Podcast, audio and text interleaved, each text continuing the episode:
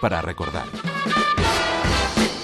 La música latina y sus distintos ritmos, como el son, la rumba o la salsa, han tenido y tienen muchos seguidores en nuestro país, influido por la importancia precisamente de la propia música y por la presencia de artistas que cruzaron el Atlántico y se asentaron en España para seguir dando lo mejor de sí con sus interpretaciones.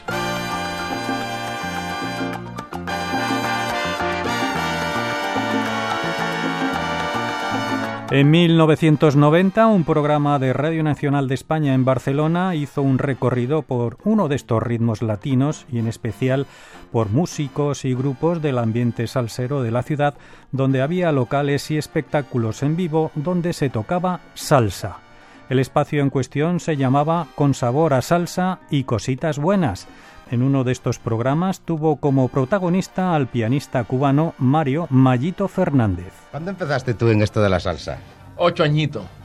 ¿Ocho añitos tenías? Ocho añitos tenía cuando... Pero eso tenía que venir de familia entonces, Mi padre, mi padre, un gran músico, pianista, trompeta. Y ya me vestían de corto cuando me llevaban a los bailes. Y la anécdota siempre que la tengo que decir. Cuando llegaba a las 12, a la 1 de la mañana me quedaba dormidito arriba del piano y le decía a mi padre, papá, ¿cuándo nos vamos a dormir para la casa? Pianista más joven de Cuba. Claro. Esto de la salsa. La música la teníais en la familia, como quien dice, ¿no? Todo eran, todo por parte de mi padre. En Colón, provincia de Matanza, donde era mi padre, en una casa grandísima, todos mis primas tocaban arpa, guitarra, violín, cello, mis tíos tocaban trombón, trompeta, mi padre, piano, trombón, guitarra, bueno, todo, todo, todo, viene de cuna.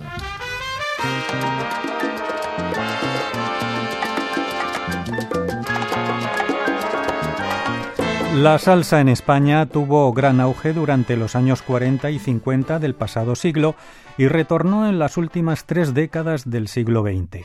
En Barcelona y Cataluña este ritmo arraigó y se convirtió en un fenómeno musical que incluso dio pie a que se crearan grupos y orquestas y se forjaran músicos de importancia.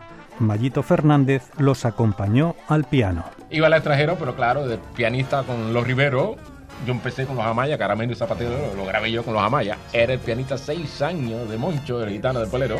Iba siempre de pianista Luz Barreto y, el gran parameño. ¿Te acuerdas cómo se llama? ¿Cómo se llama este? Basilio. Basilio. Iba con todos estos grandes cantantes. Sí, sí, y entonces ahí puede, iba a inaugurar cadena televisión a la América.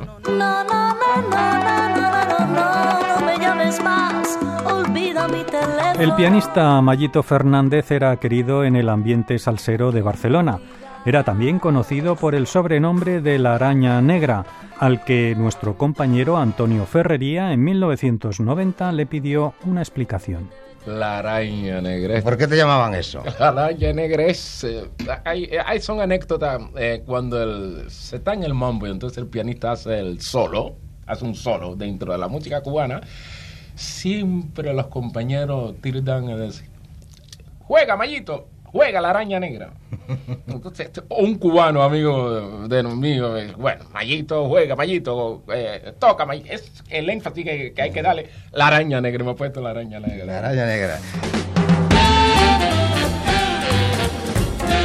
Audios para recordar es un espacio del archivo sonoro de Radio Nacional de España. María del Puerto Martín y Antonio Buitrago, Radio 5, Todo Noticias.